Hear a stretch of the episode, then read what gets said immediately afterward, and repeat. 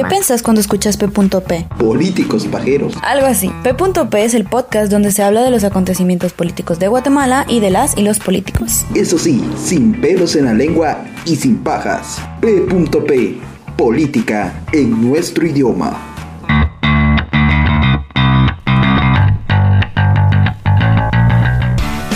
Bienvenidos y bienvenidas a nuestro número, ¿qué número es? 15, programa número 15. Quinceavo. Quinceavo, 15 radial enfocado en temas políticos y sociales de Guatemala.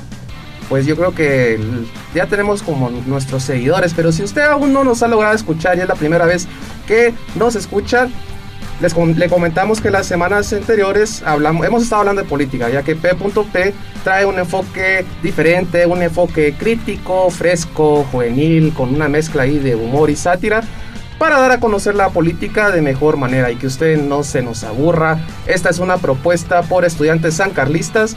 Lo que queremos es que toda la población se quite esa idea que de hablar de política es malo y que comience a hablar de ella porque de política se habla. Y eso es lo que venimos a hacer aquí todos los lunes de 2 a 3 de la tarde por medio de la 1420 AM y a través de las redes sociales de la Federación Guatemalteca de Escuelas Radiofónicas, FEGER y Guatemala en Democracia, arroba GT en Democracia.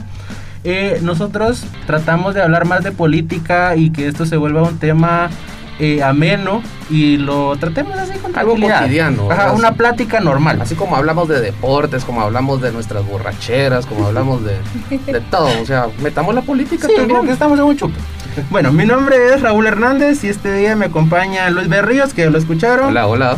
Lourdes Alcántara. Hola, ¿cómo están? Y Salomé Chocó. Hola. Hola, Salomé, bienvenido. Hola, muchas gracias. Y bueno, no olviden seguirnos como arroba GT en Democracia en nuestras redes sociales y pueden escucharnos en Spotify como p.p Guatemala en Democracia. Así que, ¿qué tal están? Pues bien, todo bien. Bien, gracias, bendecida. qué bueno, qué bueno. ¿Qué andamos? ¿Fueron a manifestar, no? ¿O no han ido a manifestar? Pues no he podido. Me estoy manifestando aquí. Ah, estás manifestándonos aquí. Físicamente no, pero pero en redes sociales sí. en espíritu sí estamos. O sea que en pocas palabras no han ido a manifestar. En redes sociales sí. ah, no entendés que todo ahora es virtual? Ah, ya aparecen. O sea que ustedes son como la EU, que todo es virtual. Sí, ellos solo te anuncian de dónde están las manifestaciones y que aquí aparecen noticias. Por si se te antoja ir, pues ahí está. Ah, por si quieres ir a... ¿Dónde están? En Reu, San Marcos, ¿dónde más hay manifestaciones? Las Verapaces, Petén. Ah, muchas gracias a la EU por informarnos lo que los medios tradicionales nos han informado. Sí, porque no sabíamos, no estábamos enterados. y muchas gracias también por pronunciarse aquí en la capital. Pues queríamos, la semana pasada terminamos hablando de las manifestaciones. Pues, ¿qué les parece si hoy iniciamos un poquito y ¿Por qué creen que la gente ya no sale a manifestar como, como sucedió, por ejemplo, en el 2015? Que toda la gente emocionada, cantar el himno como 10 veces en el parque. Ahora ya no. ¿Por qué creen que eso ya no está sucediendo?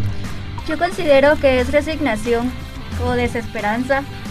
O las personas pues ya no quieren de alguna u otra forma ir a manifestar ya que nunca ha habido un cambio sustancial. Ya no crees en el, ya no crees que haya un cambio, eh, no ves la posibilidad de que eso suceda y pues eso también a la larga eh, temer más desmotiva. En, mi caso es como mencionaba en un programa anterior, va, de que lo que movió a la gente en 2015 era que veías todo mediáticamente, o sea, tenías el jueves de Sisi como que estabas viendo la novela, estaba la gente al pendiente. Hoy una no tenés eso, claro, tenemos las redes sociales, pero también hay que tener en cuenta que existe un choque de desinformación bastante fuerte y pues los allegados a nuestro precio tratan de hacerle un lavado de imagen bastante fuerte. Y entonces tenés como que dos disyuntivas. Y también vemos lo que sucedió ayer con la entrevista de la fiscal general. Que eso parecía más bien cuando yo paso a exponer y no sé qué decir. Y me pongo a leer. Sí, pues. Ajá, eso no sé, da pena. Y ya no tenés como que esas ganas de que vamos este, sacar al presidente, vamos a manifestar, vamos, todo, sé qué. Pero te quedas con la. Yo me quedo con la duda de qué pasará después. Si me toca otro presidente igual, otro peor. Y precisamente eso es lo que tenía en mente porque ¿qué pasa después del paro? Porque esto es lo que eso es lo que se está pidiendo, paro para solicitar la renuncia del presidente y pues también de la de la fiscal general y algunos otros funcionarios. Pero ¿qué pasa después? ¿Qué propuestas hay para generar cambios sustentables? Porque precisamente ayer estábamos hablando que ya hasta para las consignas ya ni tenemos creatividad, ya ni ganas de, de crear nuevas, porque se dan cuenta, venimos con otro. Otto se te vas a ir al bote. Va, salió otro. Cero, te vas a ir al bote. Ahora Checo, te vas a ir al bote. En un par de años vamos a estar netos Te. Entonces, es algo que se viene repitiendo, siempre lo mismo, escogemos malos presidentes y creo que eso es lo que también ha desmotivado a las personas porque si han, se ha salido a manifestar, en 2015 pues se logró un pequeño cambio, sacamos y salió el presidente, pero ¿en dónde estamos otra vez? Una eh, en un sistema autoritario y eso lo, lo estuvimos hablando en las sesiones pasadas pues creo que eso es lo que vamos a hablar hoy, de la democracia, porque es parte del y salir a manifestar, expresarse, es parte de la democracia en la que vivimos y pues aquí nuestra compañera Lourdes propuso, hey muchachos, nosotros nos llamamos Guatemala en democracia y nunca hemos hablado de democracia, pues hoy es el día.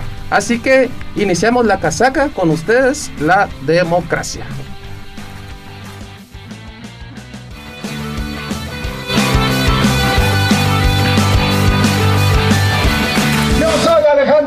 Yamatei, quiero ser presidente y no quiero ser recordado como un hijo de puta más en la historia de este país. Por eso, en nuestro gobierno entrará en vigencia el bono 15. Yo me estoy divorciando del presidente, pero me estoy casando con la gente. Por la vida hay que cumplir con la ley.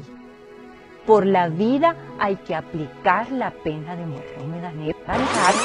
Ni corruptos ni ladrones. Ya están hablando casacas otra vez. Llegó el momento de la casaca.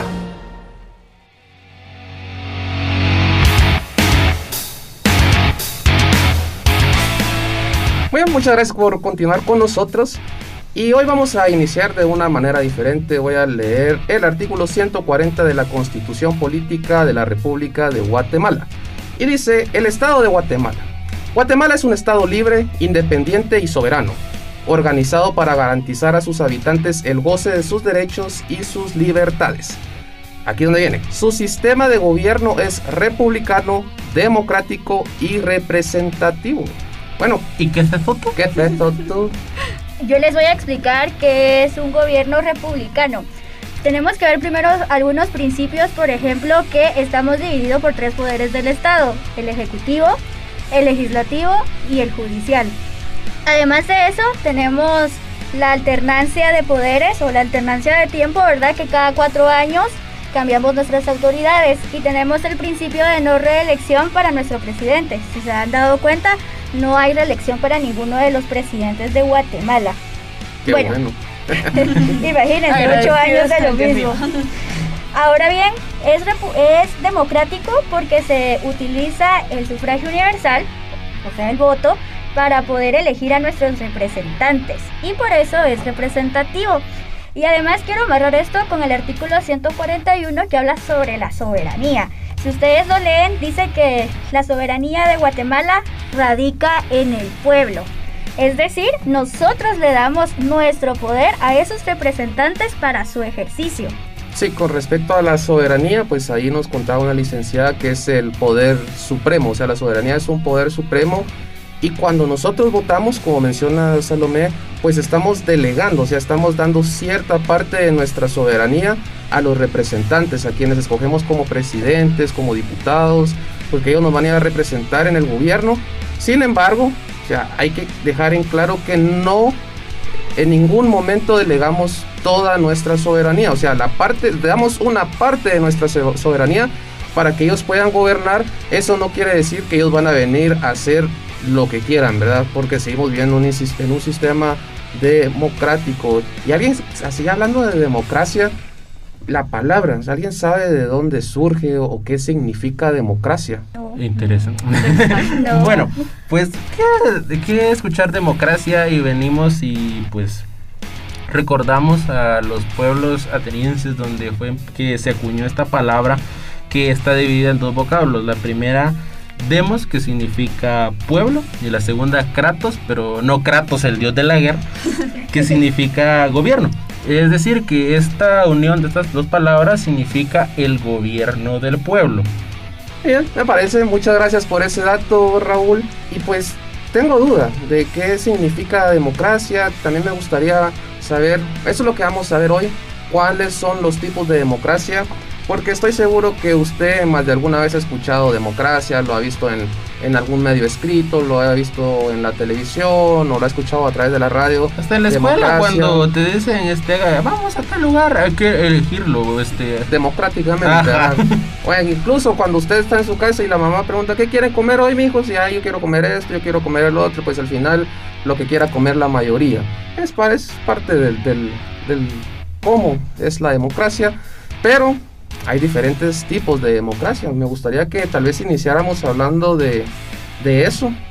Eh, con los tipos de democracia, ¿qué entiendes? Mira, pues es que eso es lo que, lo que digo, porque cuando yo escucho democracia, o cuando alguien, o yo he preguntado para vos qué es democracia, automáticamente lo relacionan con ir a votar cada cuatro años. O con libertad de expresión. O libertad. Ahora ya está lo de esa, la, la, libertad de expresión, pero antes democracia ah, es ir a votar. Es elegir a quien me gobierna. y, o sea, y es parte de, del proceso democrático, elegir o es ser parte de un sistema. Ajá. Pero no es lo único de la democracia.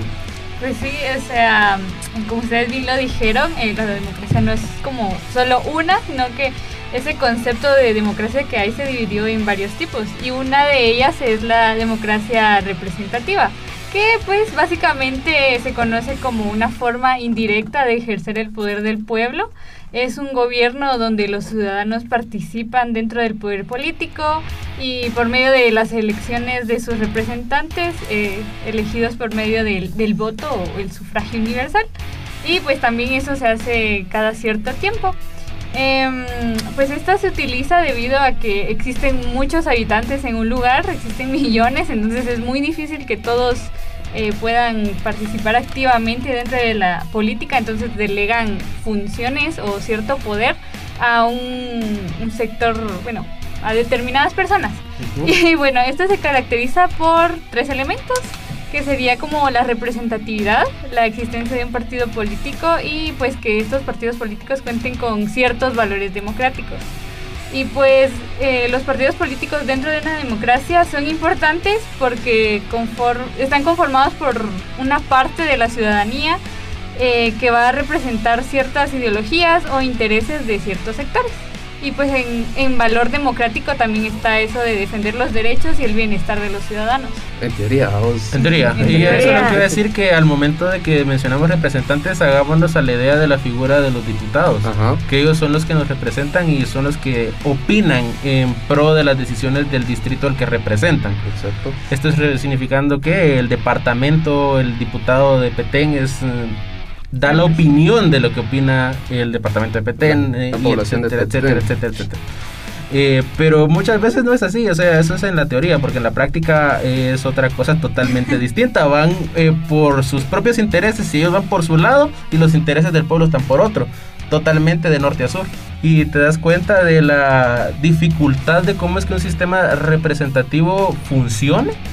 O, o, es solo que Guatemala la que no funciona, porque también hay otros sistemas representativos y que tienen un poco mayor de éxito que el nuestro y también creo que eso va con los índices de, de democracia y todo ese tipo de cosas. Pues sí, es, es bonito en papel, como ustedes lo dicen, la, la teoría, pero ya llevada a la práctica pues está algo corrompida este, este sistema y pues eh, Guatemala es un país que se considera por eh, entrar en esta categoría de democracia representativa, pero tiene ciertas inconsistencias al llevarse a cabo porque, digamos, en el 2019 eh, la revista ay, The Economist Intelligence, lo siento por mi inglés, eh, hizo un estudio sobre básicamente los índices de democracia, ¿verdad? Y entonces eh, categorizó las democracias plenas, las democracias defectuosas, eh, los regímenes híbridos y los regímenes autoritarios. Uh, autoritarios. Autoritarios. y la cosa es de que Guatemala entró en, en la categoría de un régimen híbrido porque pues tiene elecciones con ciertas irregularidades, eh, también impiden que estas mismas elecciones sean libres y justas, también existe una presión por parte del gobierno hacia los partidos políticos y los candidatos que, que existen eh, dentro de, de, la oposición. Y pues también eh, tiene prácticamente cooptados o ejerce una ejerce cierta presión sobre los medios de comunicación y sobre el Poder Judicial. Entonces creo que sí, viendo las cosas, sí entramos en esa categoría y pues esto es de, 2000, esto es de 2019, entonces pongámonos a pensar en, uno, en este año, todo lo que, pasó. Todo lo del COVID y todo lo que ha pasado, las medidas. Y sí, precisamente íbamos a hablar de eso en un momento de la fortaleza o la debilidad de la democracia. Pero de primero vamos a irnos a un corte comercial. Así que, señor mecánico, háganos el favor. Y estamos de regreso. Me adelanté. un poquito. Sí, estaba emocionado por, por, empezar porque ahora ya puedo hablar yo. Ya agarras el micrófono, ya no lo soltás. Perdón por hablar mucho, lo siento. Bueno, eh, acabamos de repasar con Lourdes lo que es la democracia representativa, es lo que en teoría eh, vivimos nosotros en esta democracia.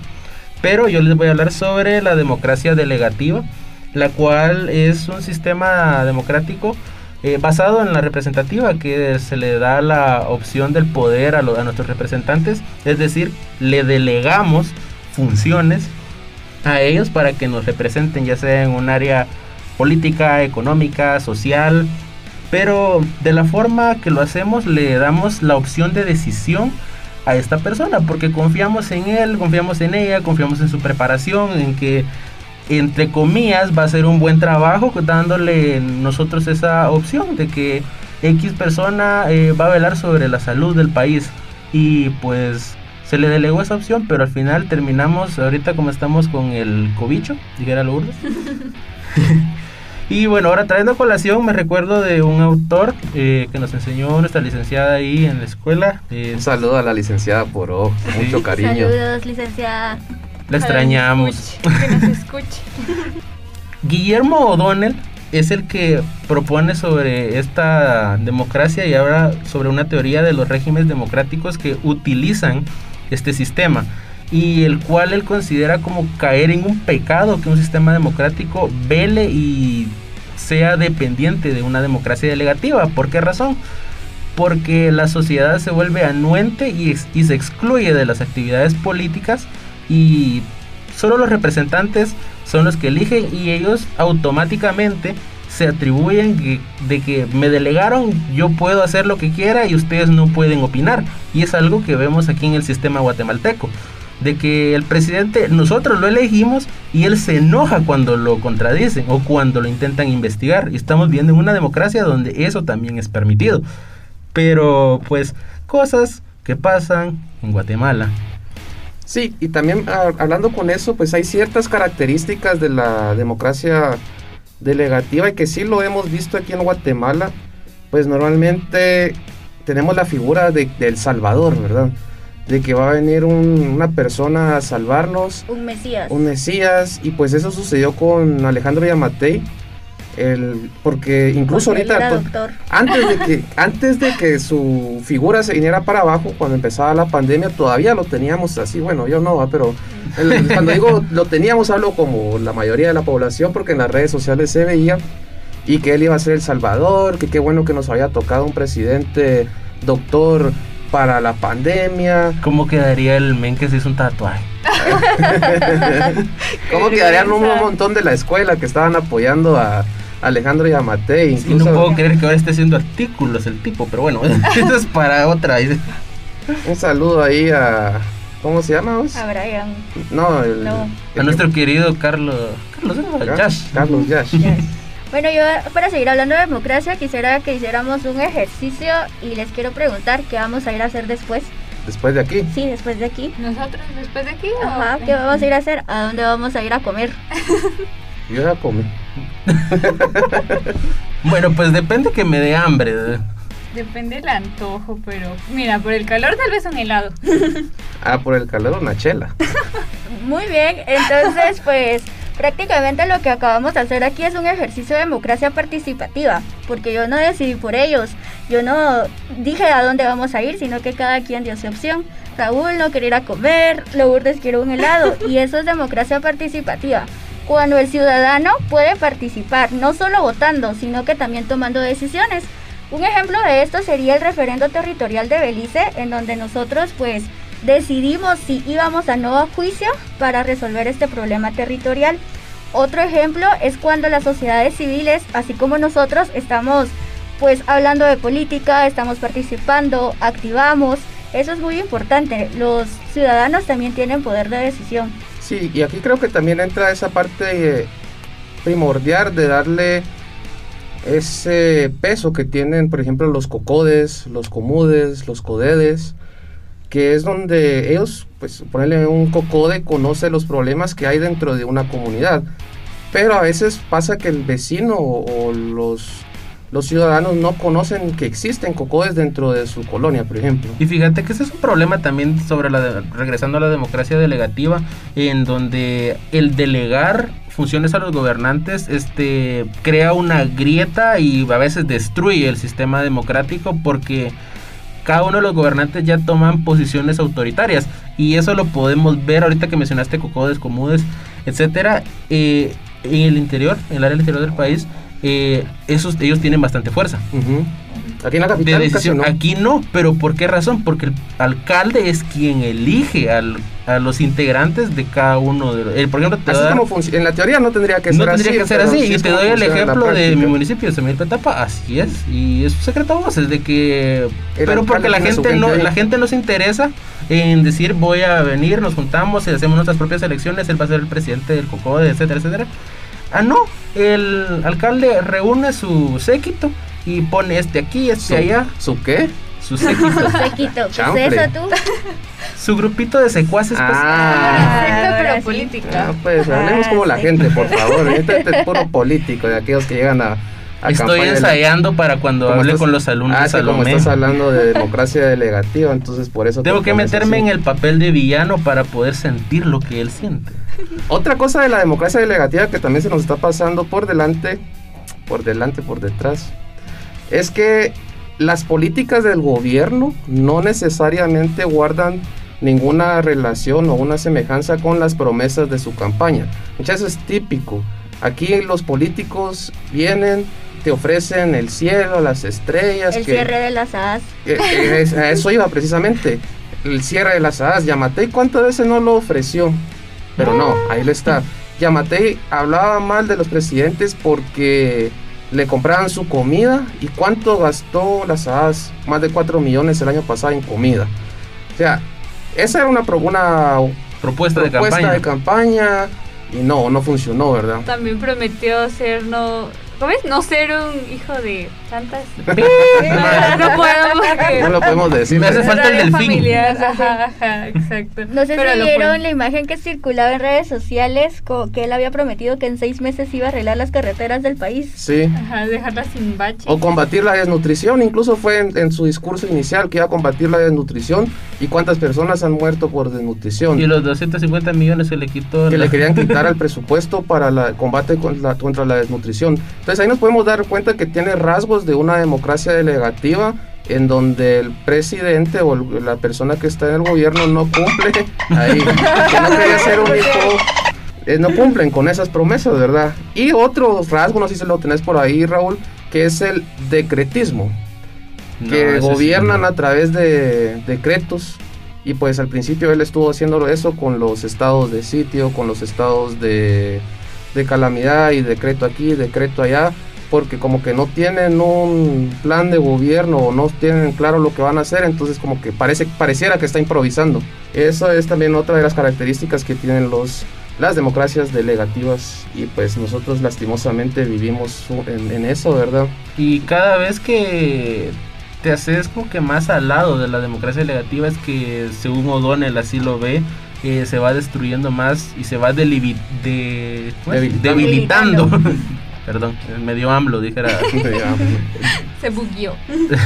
se hace menos débil. Sí, se hace menos débil y pues eso es lo que hemos venido haciendo desde que el sistema democrático en Guatemala eh, empezó a funcionar.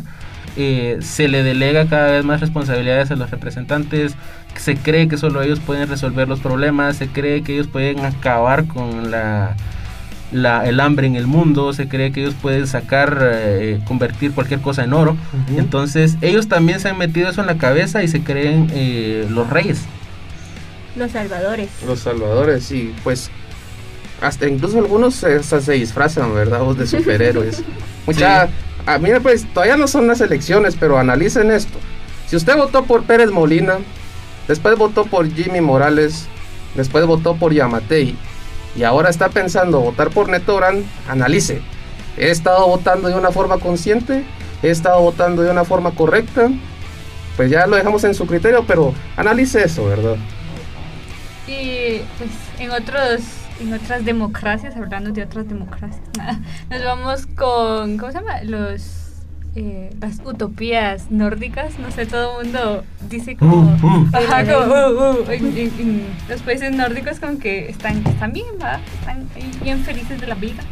Pero, eh, por ejemplo, eh, tenemos a Suiza, que ellos ejercen una democracia directa.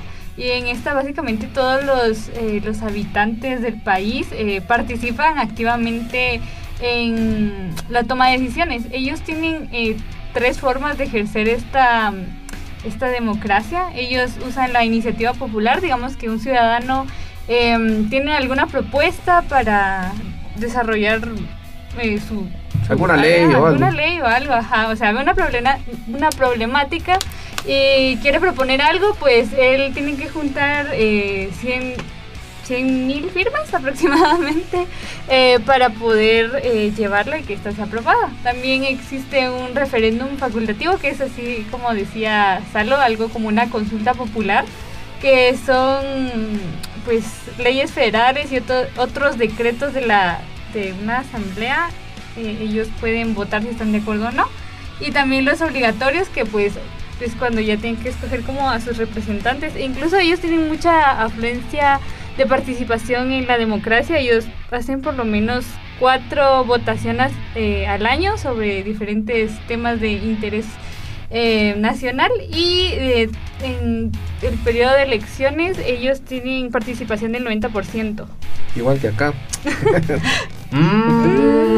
Un día vamos a hablar de eso. Cuando hablemos del proceso electoral, vamos a hablar del abstencionismo electoral. Y también de que aquí en Guatemala votan hasta los muertos. Ah, eso también. Mira, vos creo que a veces somos una cosa, pero. Bárbara. Somos omnipresentes. Votamos en un lado y después terminamos votando en otro. Sí, hay gente que vota como en cuatro municipios a la vez, pero lejísimos. Uno en Zacapa, el otro en Petén y el otro en San Marcos. No, sé pero presentes, olvídate. No, eso no es todo. Cuando se les olvida llenar sus papeletas, ahí amablemente te las Te la llena. Es que aquí eso nunca se pierde, ¿verdad? Mucha, la amabilidad. La amabilidad del guatemalteco. Te llena tu, tu boleta, ¿verdad? Pero bueno, hemos, hasta el momento hemos hablado de la democracia representativa, solo para ir recapitulando un poquito y no se nos pierda la gente. Democracia representativa, ya hablamos también un poco de la democracia delegativa, que es la que está hablando Raúl, que es prácticamente en la que vivimos. La representativa la mencionó Lourdes al principio en donde nos representan, o sea, nosotros delegamos parte de nuestra soberanía a los representantes y ellos toman decisiones porque nosotros así lo permitimos o así lo quisimos en teoría.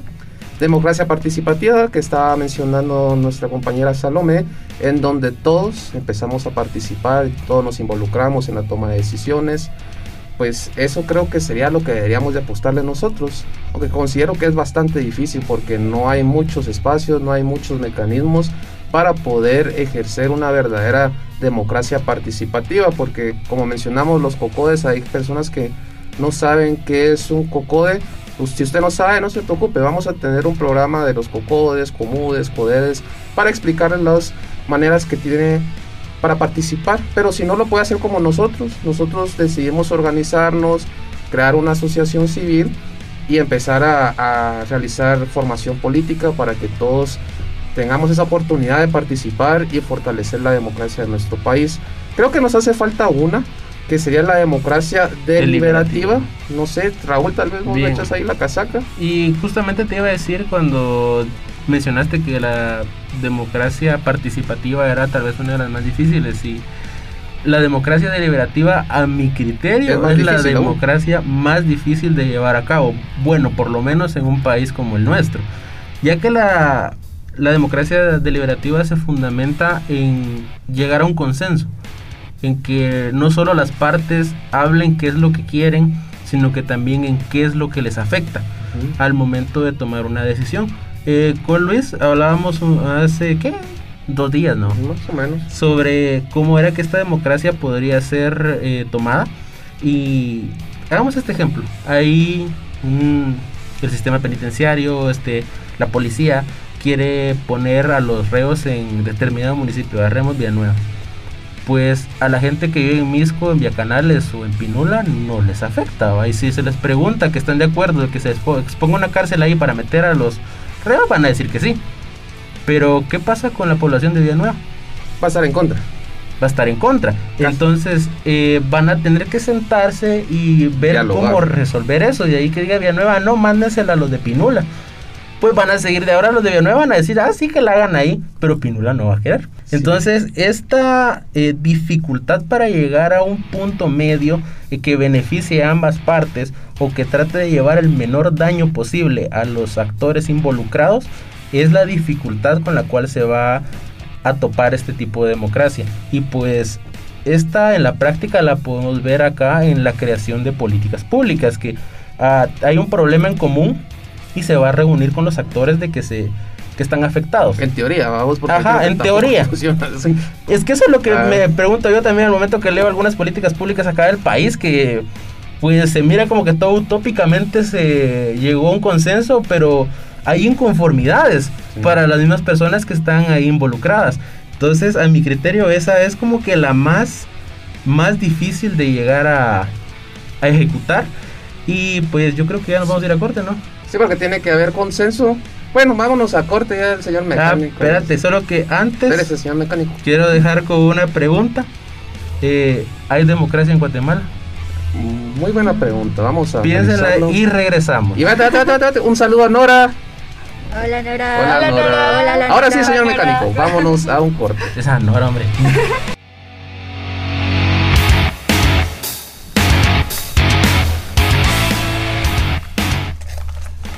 Regresamos.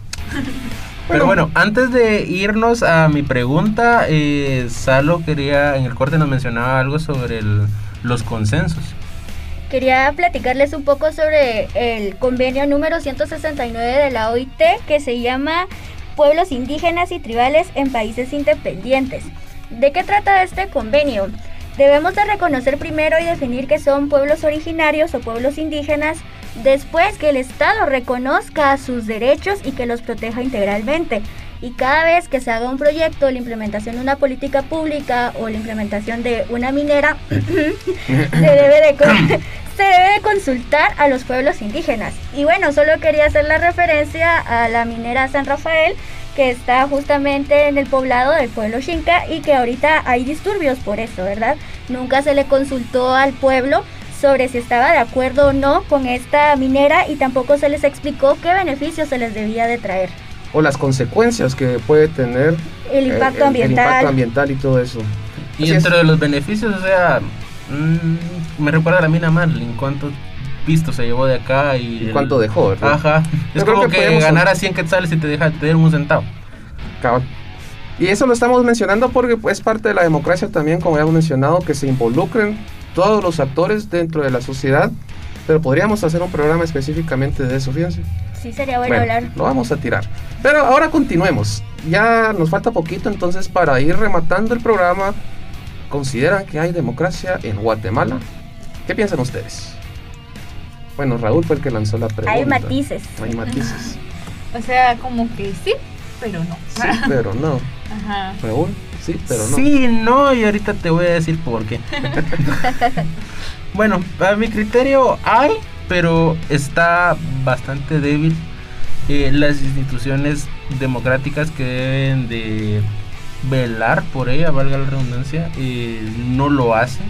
Eh, ¿Y por qué no lo hacen? Porque hay ciertos actores al frente de ellas que no, no benefician esa lucha ni tratan de fortalecerla. Para ellos es mejor que esté débil, es mejor que ni siquiera exista. Y creo que esos son los rasgos que ahorita estamos viviendo de una democracia a punto de desquebrajarse.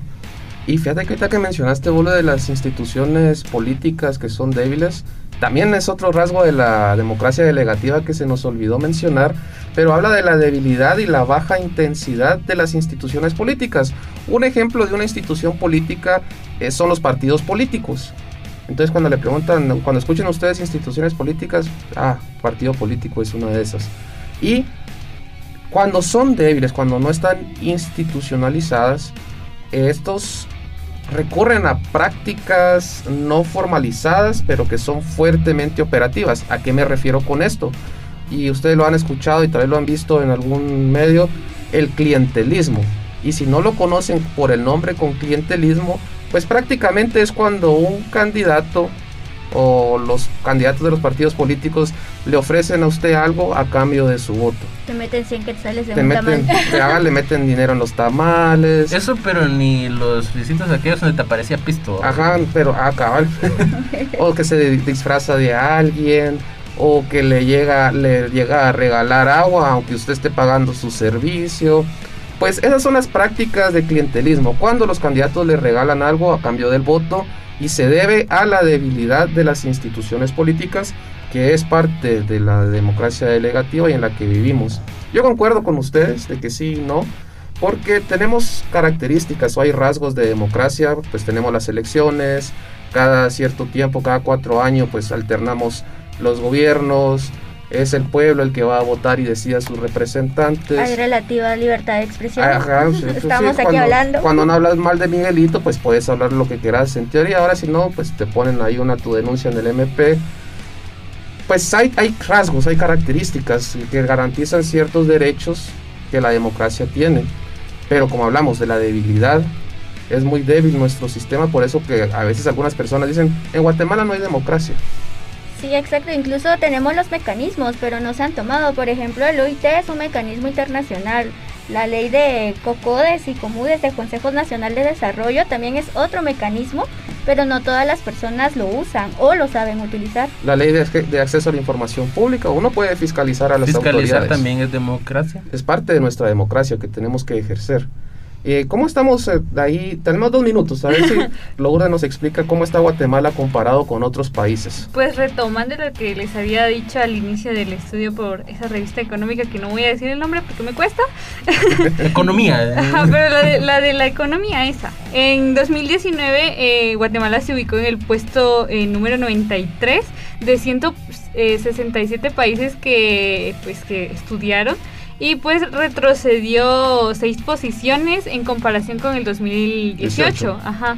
Y pues este, em, este estudio eh, em, tiene cinco categorías, que es el proceso electoral, eh, el funcionamiento del gobierno, la participación eh, política de la ciudadanía, la cultura política que existe y las libertades eh, civiles. Eh, Guatemala tuvo la mejor eh, puntuación en categoría de proceso electoral y después por libertades civiles, pero en funcionamiento de gobierno y desempeño en categorías de participación política y cultura política, pues ahí fue donde presentó las debilidades.